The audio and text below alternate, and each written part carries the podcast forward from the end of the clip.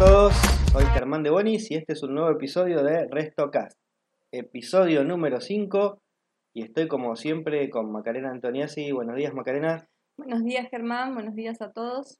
Hoy en el podcast vamos a responder una pregunta que nos llegó en la semana. Ya empezamos a activar la cuestión de las preguntas y respuestas, así que eso está buenísimo. Eh, queremos agradecer a las personas que se comunican por mail a diario, por persona o a ese grupo de personas a la cual le vamos a delegar más responsabilidades, porque también es muy importante y, es uno de los temas que se vuelve más problemático a la hora de delegar. ¿Qué es lo que puede pasar en este camino? Entonces, bueno, empecemos con, con lo básico, ¿no? ¿Cómo elegir a esa persona? Creo que es lo, lo básico, esa persona o esas personas. Y normalmente nos encontramos en un contexto en el que generalmente cuando pensamos en esto, pensamos en dejar el lugar que tenemos en el negocio, seguramente ya venimos llevando un tiempo en el que estamos trabajando, ya seguramente eh, nuestro negocio tiene cierta antigüedad, cierta existencia, cierta historia, y esa historia obviamente está relacionada a empleados a gente que ha trabajado tal vez desde un primer momento o tal vez no, pero sí que tiene tiempo en la empresa y está muy, muy relacionada y muy asociada a nosotros. Pero no necesariamente podemos tener una persona en nuestro equipo que esté capacitada, que tenga las habilidades o que tenga los conocimientos para poder nosotros delegarle todo eso que nosotros estamos haciendo hasta ese momento en el negocio. Entonces podemos tener, por ejemplo, un muy buen cocinero, un muy buen chef, podemos tener personal de salón excelente, pero no podemos tener nadie que esté capacitado para llevar, por ejemplo, tareas de administración, o de rol de liderazgo.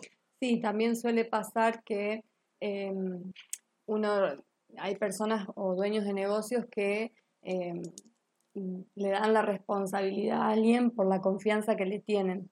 Entonces, le vuelcan todo, toda la responsabilidad del negocio a esa persona porque le tienen confianza. Y por ahí la confianza, o sea, si bien es muy importante y es eh, necesaria tenerla, eh, no es la única habilidad que debe desarrollar esa persona. Y sí, es muy importante esto, porque a veces cuando somos dueños de un negocio pensamos que lo más importante es la confianza. Y seguramente que es, es algo muy importante confiar en el otro porque es difícil encontrar una persona en la cual sabemos que, se va a ocupar del negocio como si fuera de él mismo, que va a querer lo mejor para nuestro negocio, que va a querer que todo funcione de la mejor manera posible, pero más allá de la confianza que tengamos en esto y de que estemos realmente convencidos de que esta persona va a hacer todo lo necesario para que nuestro negocio siga funcionando bien, la pregunta que nos tenemos que hacer es si está capacitado para hacerlo. Y hace muchos años me pasó trabajando en, un negocio, en el último negocio en el que trabajé en relación de dependencia. Yo estaba trabajando como, encargado del negocio de un restaurante eh, muy reconocido en la ciudad de Buenos Aires. Y había un, un, mozo, había un camarero que tenía 20 años en la empresa, más o menos. Y conocía realmente el manejo de la empresa de pies a cabeza. Y el dueño del negocio, el dueño de este, este negocio en el que yo trabajaba, le había ofrecido muchas veces ser él el encargado del negocio, porque obviamente tenía, tenía muchísima confianza en esta persona por la cantidad de años que hacía que trabajaba, que tenía una relación cercana con la familia misma dueña del negocio, Obviamente conocía el manejo no solamente de lo que eran las tareas de salón, sino de lo que era cocina, de lo que pasaba, muchas veces recibía proveedores, muchas veces pagaba, en fin, hacía montones de tareas, pero no quería saber nada de, quedarse como encargado, porque el lugar en el que él estaba cómodo era como mozo, como camarero. Era su, su, su lugar de comodidad, su universo, inclusive hasta él eh, en cierta forma decía, voy a ganar más como mozo que, como, que como encargado por el tema de las propinas, era un lugar donde la propina era, era muy alta, donde iban eh, a comer personajes de la televisión, de Argentina, de la farándula, entonces obviamente él tenía una propina muy alta. No sé si a nivel salario, entre su, entre su salario y las propinas, él ganaba más que yo o no. Creo, calculo, eh, para esa época, yo no recuerdo bien cuando pagaba los sueldos como cómo estaban los números, pero creo que no, que no ganaba más que yo, pero era muy similar entre propinas y salario, al, al, salario de un encargado de negocio, pero él no quería adquirir esa responsabilidad, no quería hacer, si bien implícitamente a lo mejor varios días al mes él la adquiría, porque él había muchos días que llegaba antes que llegara yo, o antes que llegaran los dueños, había días que se iba después. Eh, dada, dada esta gran confianza que teníamos en el empleado, muchas veces el dueño no estaba en la ciudad y muchas veces yo tenía que salir antes del negocio a hacer algo, tenía que ir a, a negociar con un proveedor, tenía que ir a ver a alguien, lo que sea, y yo sabía que podía dejarle la llave, que él se iba a ocupar de abrir, cerrar el negocio, ver qué era lo que, lo que hacía falta para operar ese día, pero él no quería tomar la responsabilidad del cargo. Se sentía cómodo, digamos. Se sentía cómodo con su lugar de camarero, le permitía relacionarse con la gente, hablar con la gente de otra manera, tal vez su, se, se, veía completa su misión en la vida de relacionarse con la gente y servir, y no quería. Entonces, bueno, ¿qué sucedió? Finalmente, un día yo me fui del negocio, vinieron dos personas a, a cubrir las tareas que yo hacía, y él siguió en su cargo y seguramente hoy día sigue, si no se ha jubilado, si no se ha retirado, hoy día sigue con esas tareas porque es lo que, lo que a él le gusta y lo que a él le parece que es su lugar en la empresa. Sí, eso también tiene que ver mucho con eh, dónde se sienten identificados. Hay personas que se sienten identificadas en un determinado puesto de trabajo y capaz que tienen las habilidades o, capaz que eh, probablemente las puedan desarrollar, pero ellos se sienten cómodos en ese lugar, sienten que es el lugar que ocupan y es, la, es el, el servicio, la vocación que ellos tienen y hay que respetarlo también. Entonces, sin irnos más en la historia, lo importante acá es que hubiera sido un error tal vez forzar a esta persona a que ocupara ese lugar, tal vez hubiera, hubiera permanecido en la empresa un tiempo más y después finalmente se hubiera visto agobiado, cansado y se hubiera ido, hubiéramos perdido un excelente empleado en el salón para no, para no ganar nada, para tener más problemas y después en vez de tener que buscar una persona para ese puesto, hubiéramos tenido que buscar a lo mejor dos, porque tendríamos otro, otro puesto más que cubrir, otra vacante más. Entonces, ¿qué es lo importante? Lo importante es, antes que nada, antes que nada, definir el perfil del empleado que necesitamos. No pensar que cualquiera puede cubrir cualquier cargo. Y acá hay un error que es muy recurrente y muy frecuente en todas las pymes, ¿sí? hay un error que es muy, muy recurrente en todas las pymes, que es el pensar ¿sí? que tenemos que buscar a alguien dentro del negocio para cubrir el negocio para cubrir el, puesto, perdón, o que sí o sí tenemos que buscar a alguien afuera. Entonces lo que normalmente pasa es una de estas dos cosas. O buscamos siempre afuera y pensamos que nadie dentro del negocio está capacitado para cubrir una vacante, o buscamos siempre adentro porque tenemos miedo de encarar el proceso de la búsqueda para cubrir una vacante. Entonces los dos son errores, porque lo que hay que lograr es un balance entre ¿sí? porque puede que no tengamos adentro la persona que necesitamos o puede que no haga falta buscarla fuera. Entonces lo importante para entender cómo empezar este proceso es definir el perfil. Si yo estoy buscando un encargado del negocio, tener claro cuáles son las tareas que va a tener el encargado, qué es lo que le vamos a, pedir que haga, cómo se lo vamos a pedir y perder ese mito, ¿sí? Porque, porque, generalmente también sale mucho a la hora de elegir personal, de que, es el, mito del unicornio, ¿sí? el de, que buscar esa persona que es como un unicornio mágico que va a poder hacer todo y que en realidad no existe. Y, muchas veces al no definir un perfil, al no definir un perfil, buscamos el unicornio y pensamos que, por ejemplo, si estamos buscando un encargado, el encargado va a ser las veces de dueño del negocio y el dueño del negocio muchas veces se ocupa de más tareas y más asignaciones de las que se ocuparía cualquier otro empleado, pero simplemente porque es el, es el, creador de ese concepto, el creador de esa idea, el que la, la, la, vio nacer, la llevó a nacer. Sí, también pasa que el, el dueño del negocio quiere que hagan las cosas como él las haría. Eso también forma parte del unicornio, creo. Eh, el, el, que, el, querer que la persona haga las cosas como yo las haría como dueño de negocio y eso también influye en la selección. Eso es, el, eso es lo que se llama el complejo del superhéroe, de, buscar el superhéroe en el empleado. Entonces, bueno, hay que ser muy realista a la hora de hacer un perfil de empleado, muy realista a la hora de hacer un perfil de empleado, porque de eso depende que posteriormente hagamos una buena elección o no. Y si no tenemos claro el perfil o, tenemos, o hemos escrito un perfil fantástico, o real sobre el empleado, obviamente ese empleado jamás va a llegar. Jamás. Entonces, bueno, definimos nuestro perfil mi recomendación es siempre ver qué compatibilidad hay entre ese perfil y el personal que tenemos. Y acá sí, detenernos tal vez un mes, un mes y medio, a hacer un análisis del personal que actualmente tenemos en planilla, que tenemos en el equipo, a ver si alguien cuenta no solo tal vez con los conocimientos, porque el conocimiento se adquiere, sino con las habilidades necesarias, ¿no? Porque si estamos buscando un perfil de empleado líder, tenemos que buscar una habilidad. No se trata de conocimientos, se trata de habilidades. Entonces, bueno, debemos empezar a analizar en ese momento si hay dentro del equipo una persona que tenga esas habilidades que nosotros estamos buscando, volviendo al ejemplo del encargado, tal vez tenemos un, chef que puede tener estas habilidades, y una vez que detectamos esas habilidades, ver realmente pasar al otro lado, que era lo que hablábamos antes, ver cuáles son las aspiraciones del empleado, si, si, si tal vez siente afinidad con el cargo que estamos buscando o no, si le gustaría cambiar de posición o no, tal vez ya hay alguna persona que, está cansada de, la monotonía de su cargo, de su puesto y, quiere progresar o, lo que sea, que lleve a pensar que esa persona puede ocupar ese cargo.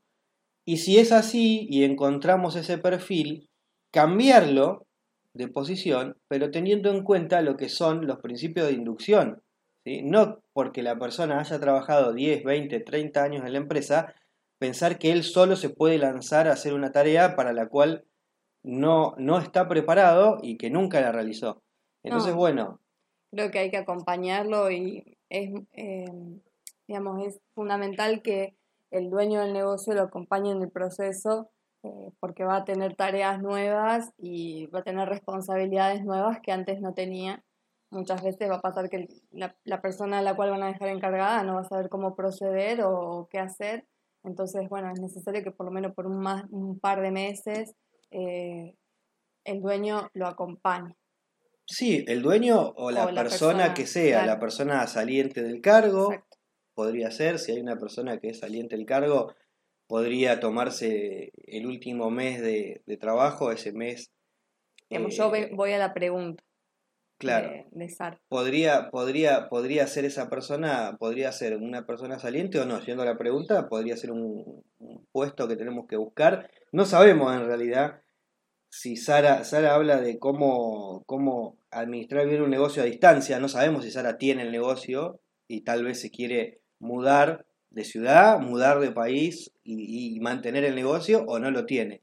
Entonces, bueno, podría ser cualquiera de las dos realidades, la cuestión es esa, es darle un, periodo ¿sí? De, inducción, de enseñanza, de aprendizaje hacia ese nuevo puesto que va a tener. Y si no encontramos dentro de la empresa, ahí comenzar un proceso de búsqueda, teniendo de nuevo en cuenta plenamente el perfil que estamos buscando, porque no porque busquemos adentro o busquemos afuera va a cambiar el perfil, el perfil tiene que seguir siendo el mismo, si no, hay un error. Si, si al que está dentro le vamos a dar más o menos tareas porque estaba adentro, hay un error. El perfil tiene que ser exactamente el mismo. Sí, tienen que ser las mismas tareas y las mismas responsabilidades. Entonces, empezar a buscar afuera y entender que un proceso de búsqueda y selección correcto lleva varias instancias, ¿sí? que también podríamos hablar, eh, eh, otro, hacer otro podcast sobre selección de personal, pero que no es un proceso de busco hago un anuncio, pido currículum o, hago entrevistas y, en una sesión, en una semana, hice 50 entrevistas y encontré el empleado. Sí, o el que mejor me cae, o el que más linda cara tiene, o el, no sé, dependiendo de cómo me levante esa mañana, lo tomo. No, tiene que ser a conciencia y tiene que ser, eh, como dijo Germán, tiene que tener la misma tiene que, tienen que ser las mismas tareas las que tiene que realizar. Y hay un proceso de selección, hay un proceso de selección que es importante, en el cual hay varias instancias. No podemos solo remitirnos a un currículum, no podemos solo remitirnos a una entrevista y mucho menos remitirnos a, una charla, ¿no? Porque hay, hay ciertas situaciones en las que hasta aparecen charlas, no entrevistas. Entonces, bueno, teniendo en cuenta esto, tenemos que hacer correctamente un proceso en el que haya dos por lo menos filtros antes de que la persona piense recién en ingresar a hacer una prueba a la empresa. Después tener este periodo de prueba, ¿sí? de, prueba barra inducción a su, a su posible puesto, donde tiene que estar acompañado, y entender que este proceso no puede llevar nunca menos de un mes, un mes y medio, nunca, para ningún cargo, para lo más básico que se les ocurra, aún si buscamos un empleado, por ejemplo, de tareas de, tareas de limpieza y mantenimiento, ni siquiera, eh, ni siquiera si buscamos un ayudante de, de cocina, un ayudante de salón, por más básicas que parezcan las tareas, necesitamos hacer una buena selección, tener en cuenta de vuelta habilidades, conocimientos, destreza. La gastronomía y la hostelería son negocios de, hospitalidad, requerimos un perfil eh, de, servicio fundamental, donde vemos que, normalmente en, el 80-90% de los casos falla ahí, falla eh, en, en elegir la persona que tiene esa vocación de servicio por sobre otras cuestiones y habilidades que puede adquirir y buscamos a alguien que tal vez es malhumorado, es mal líder, se lleva mal con la gente, pero es excelente cocinero. O sea, no tiene un buen control de las emociones. O agarra la bandeja y la hace girar en el aire y volar, pero en realidad no tiene vocación de servicio y habla pésimamente mal de nuestro negocio, de lo que hacemos, más allá de las habilidades o los conocimientos que pueda tener. Sí, yo eh, creo que lo, fundamental es que tenga un buen control de las emociones, es, es muy importante, porque la vocación de servicio no importa cómo vos te levantaste esa mañana de ese día, vos tenés que, la, gente no tiene la culpa de la cara con la, eh, con la que vos vas a trabajar, porque no sabe lo que te pasó. Todos tenemos problemas, a todos nos pasan cosas y mm, la gente espera una sonrisa. O la gente, la gente espera, yo creo que la gente espera una sonrisa. Aparte, si uno trabaja con una sonrisa, la gente le responde de la misma manera, ¿no? Más allá de eso, eh, la gente no tiene la culpa de, la cara con la que vos vas a trabajar. y se nota, se nota, antes, de, antes de que te saluden, se nota cuando un empleado fue mal, cuando un empleado tuvo un mal día y cuando un empleado nos va a tratar mal. No hace falta ni siquiera que diga hola. ya ya lo, puedes ver, lo, lo puedes ver y anticipás la situación y, te da, y empezás a vivir una, mala experiencia antes de, nada, antes del saludo, una pesadilla antes del saludo. Entonces, bueno, es muy importante la selección de esta persona, más si hablamos de delegar la responsabilidad de un negocio. Entonces, bueno, promediando esta charla, promediando esta, e, e, esta, esta pregunta, la respuesta a esta pregunta de Sara, lo que nos queda es, bueno, ya elegimos bien el empleado estaba dentro, estaba fuera de la empresa, hicimos un proceso de selección. Lo que no queda es hablar de qué necesitamos para poder delegar la administración de un negocio. Y claramente tenemos que hablar de clarificar procesos, tareas y operaciones dentro del negocio.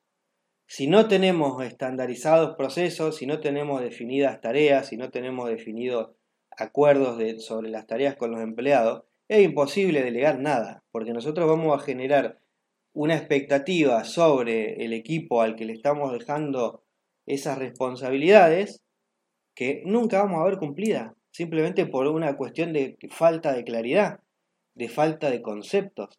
Si yo me voy hoy de mi negocio, ¿sí? y supongamos que yo tengo un, una taquería y hago tacos, y tengo un cocinero y tengo un, encajero, un adicionista y quiero poner un encargado para irme yo y nada más. Un negocio bien sencillo, con tres, tres cargos, tres posiciones. Y siempre los tacos se hicieron de una forma, pero en realidad nunca nadie estandarizó esa receta, nunca nadie dijo cuánto lleva de cada cosa, qué, de qué calidad tienen que ser las tortillas o lo que sea cómo se cocinan los ingredientes, cuánto tiempo, a qué temperatura, mucho menos hablar de que e, esa persona que se ocupa de la caja, del dinero, eh, sepa que tiene que hacer un informe al final del día, donde, donde me tiene que enviar un informe con los gastos que hizo, qué proveedores pagó o no, qué compras tuvo que hacer, cuáles fueron los gastos eh, adicionales que pudo hacer y finalmente cuál fue la facturación de ese día y el resultado final. Entonces nos vamos en esas condiciones y cierra el primer día y nadie nos pasa una noticia de nada, no sabemos qué pasó, no sabemos si el negocio abrió o no abrió, si fue gente o no fue gente. Si se prendió fuego o no. Si se prendió fuego o no. Imaginemos traducir esta, esta situación a una semana a 15 días o a un mes. Obviamente nos vamos a empezar a desesperar y vamos a empezar a reclamarle a los empleados cuestiones que nosotros no clarificamos antes de dejar el, lugar. Sí, van y le dicen, toma, acá tenés la llave, haz lo que hago yo y listo.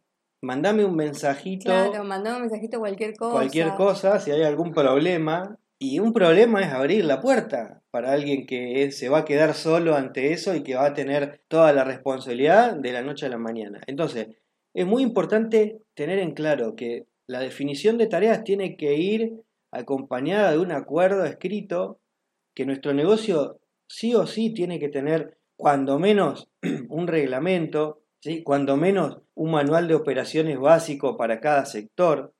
Un manual de recetas. Donde, donde un libro de recetas, ¿sí? si hablamos de gastronomía, eh, lo que sea, tiene que estar por escrito, tiene que haber sido enseñado, tiene que haber habido una capacitación sobre eso, se tiene que haber comunicado al equipo, tiene que haber habido un acuerdo, una aceptación de estas condiciones para que todos sepan cómo tienen que hacer sus tareas, qué tienen que hacer, en qué plazos, de qué formas y qué es lo que nosotros esperamos.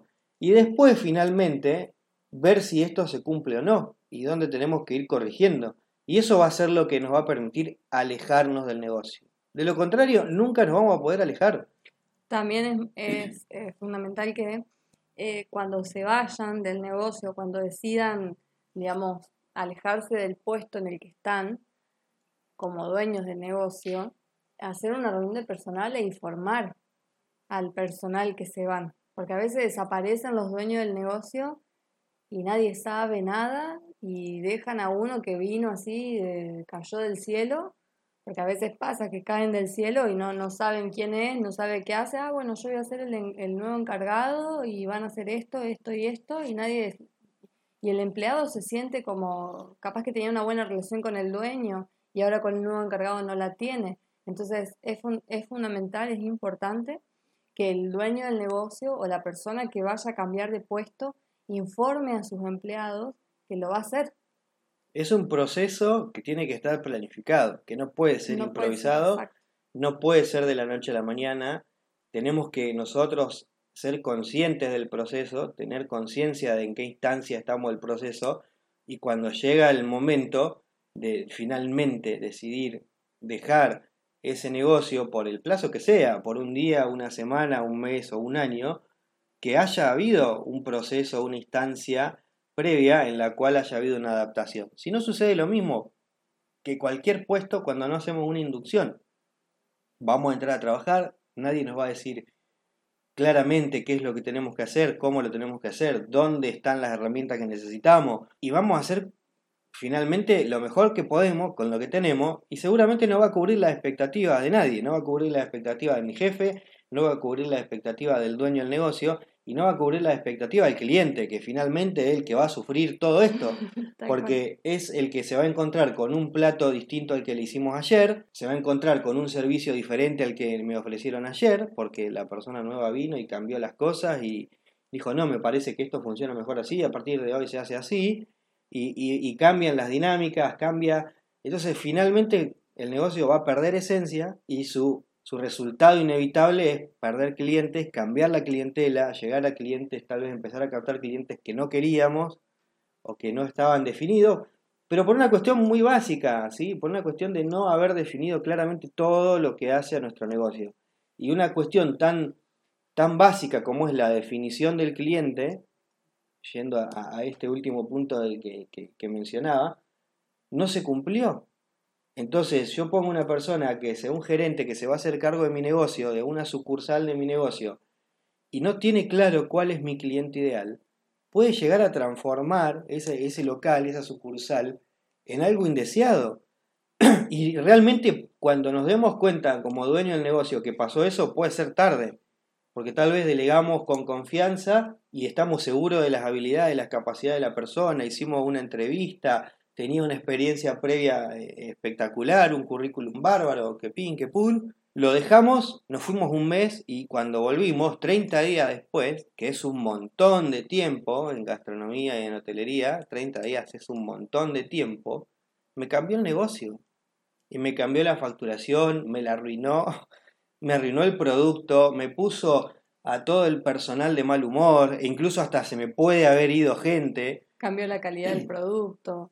Y tal vez nosotros lo dejamos con las mejores intenciones. Entonces es muy importante planificar esto, ¿sí? Volviendo a la pregunta de Sara, es muy importante planificar, ¿sí? Planificar todo el proceso de dejar el negocio. No tomarlo como una decisión rápida porque tal vez estamos agotados, estamos cansados o porque tenemos la necesidad.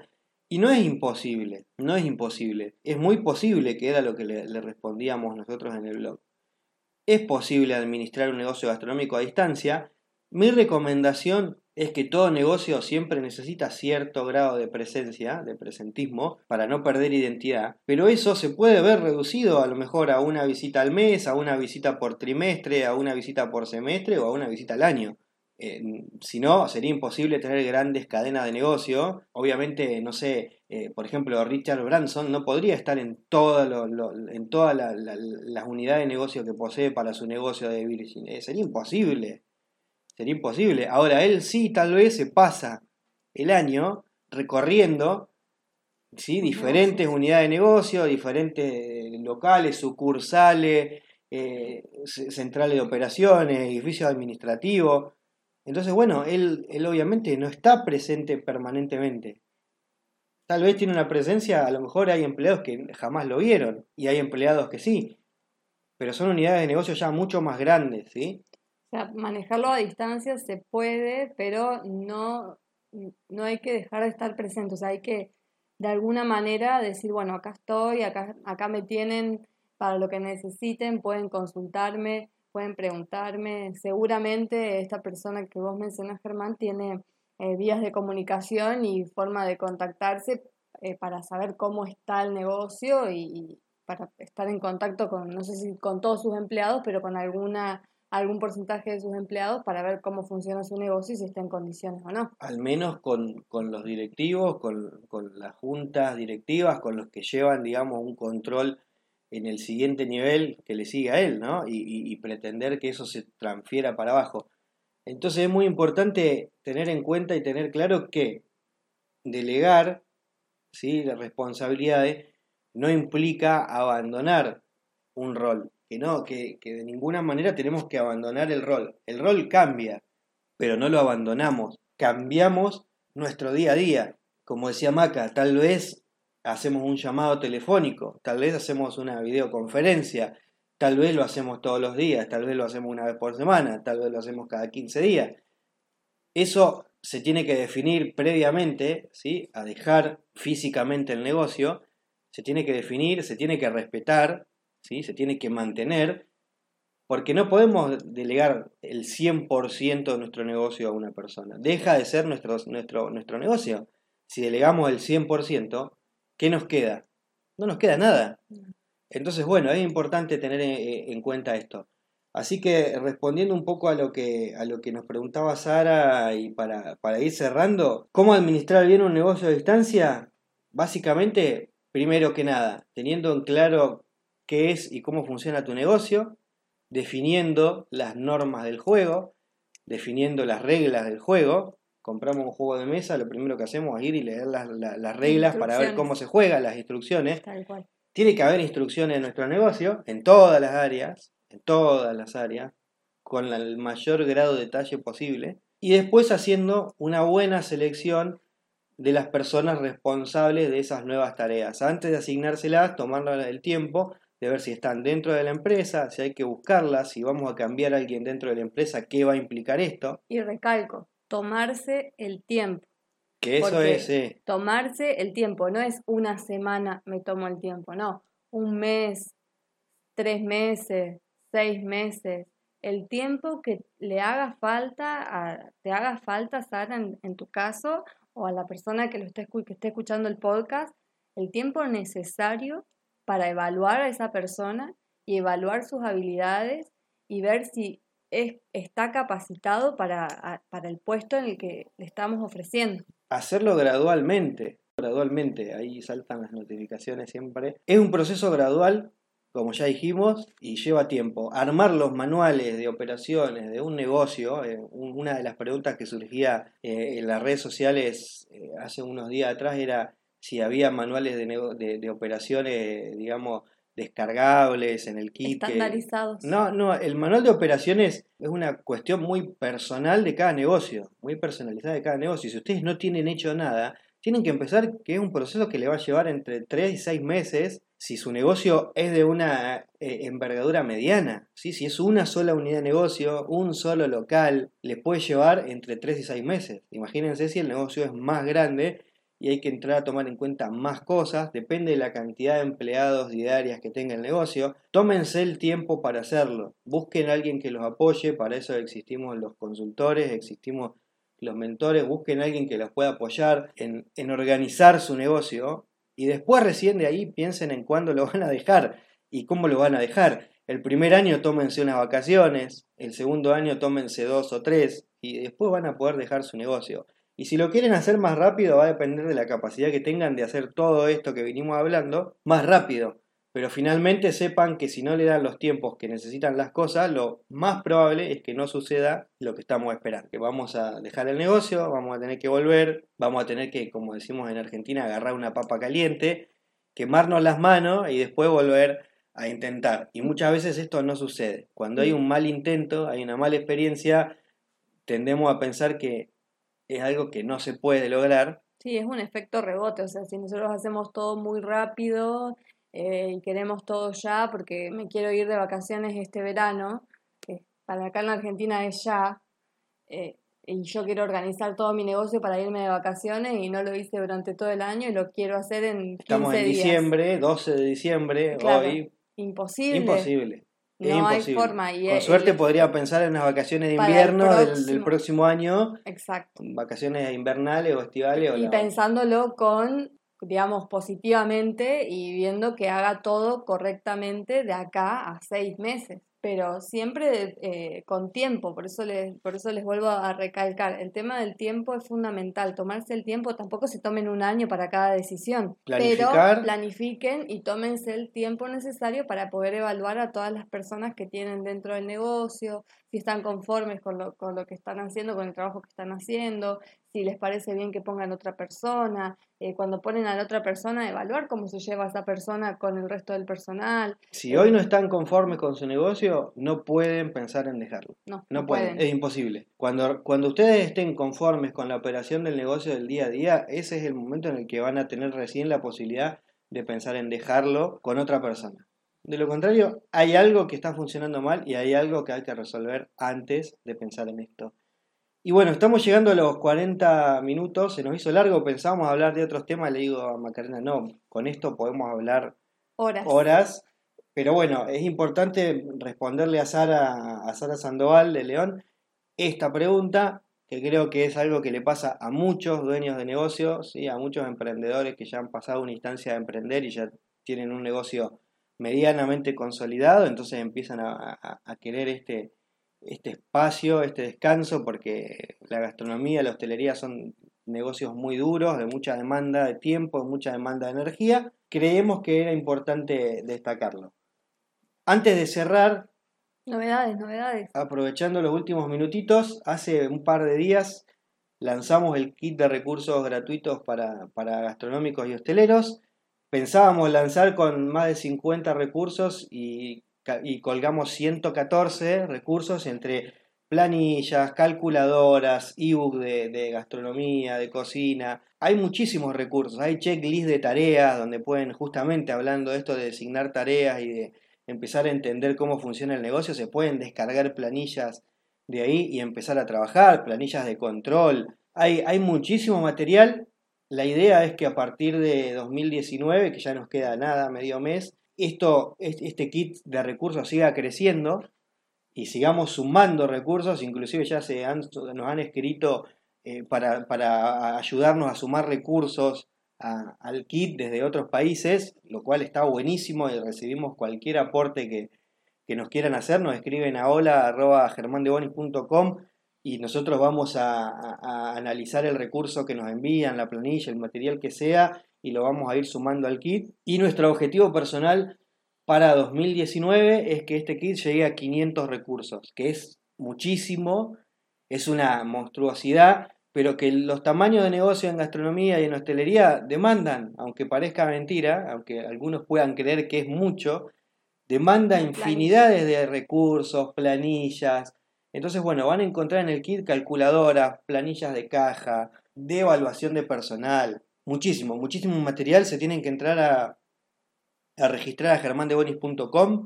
Les va a aparecer la ventana emergente, ponen su mail, ponen su nombre o van en el menú a la opción de kit, porque si están de dispositivos móviles no salta sola la ventana.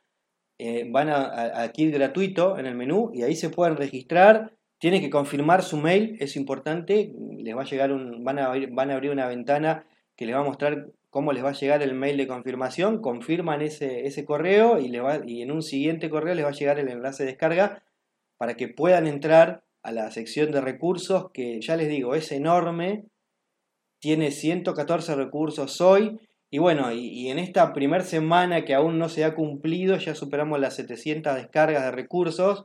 Creo yo que hemos superado mucho más, porque en realidad, por una cuestión de, programación, no incluimos las descargas, contadores de descarga de los ebooks, y hay más de 40 ebooks, entonces yo creo que ya debemos haber superado ampliamente las 1000, 1500 descargas en la primera semana lo cual nos pone súper contentos porque es valor gratuito para todos los gastronómicos hoteleros, y esto es importante. Es, es el, material del kit es gratuito. Dentro del kit van a encontrar recursos que tienen una versión premium, pero siempre han tenido una versión gratuita, y la versión premium tal vez tenga más funcionalidad. Por ejemplo, la, planilla más descargada, el, número uno hasta ahora descarga, que es la planilla de, para, para hacer ingeniería de menú, para analizar platos tiene una versión gratuita y tiene una versión pro donde se le puede agregar muchos más platos a la plantilla y demás. Van a ir encontrando este tipo de recursos, pero siempre van a tener una, una, gratuita y van a encontrar algunos otros productos, por ejemplo, mis libros, ¿sí?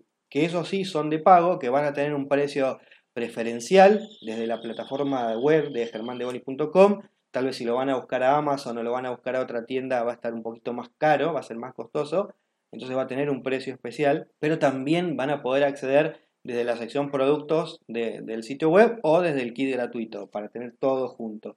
Así que bueno, súper contentos con eso, sumamos al blog colaboradores este año y vamos a tener los primeros meses del año que viene, enero, febrero, varios colaboradores más que lo van a ir conociendo. El primero, la primera fue Agustina Sacconi, que es una hostelera de la ciudad de Buenos Aires, que hace entrevistas y está empezando a generar contenido relacionado con la, hostelería y, la gastronomía y las operaciones. Así que Agustina, gracias, fue nuestra primera colaboradora. También sumamos al chef, eh, al chef venezolano que está en Panamá viviendo, y hago la aclaración porque en el sitio ponemos que está en Panamá, pero es venezolano. Eh, Alan.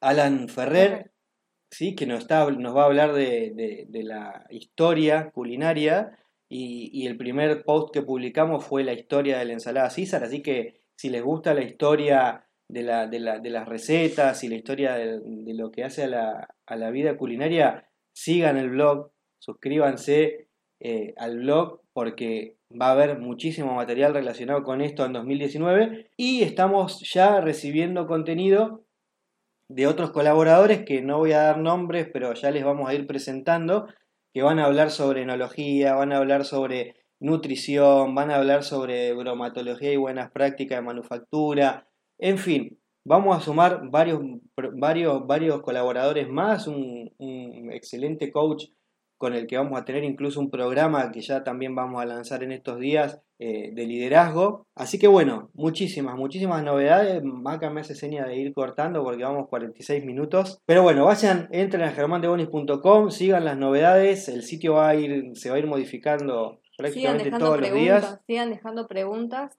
y si no las, no las quieren dejar eh, porque les da vergüenza dejarlas en, la web o en, eh, en Facebook, pueden dejarlas por mail a hola.germandebonis.com. Eso va a ser lo que va a nutrir, digamos, el, podcast y el, material y los siguientes podcasts, porque es lo que entendemos que realmente les aporta valor y lo que realmente les, les sirve y necesitan solucionar. Así que bueno, para ir cerrando, como siempre, si te gustó este podcast y estoy viendo el mate lavado, y mate lavado es un mate, como hacemos en Argentina, yerba, agua, bombilla, y lavado se dice cuando ya está, tiene, se ha usado mucho, entonces la yerba ya flota y nada por el agua, en vez de estar compacta como debería ser.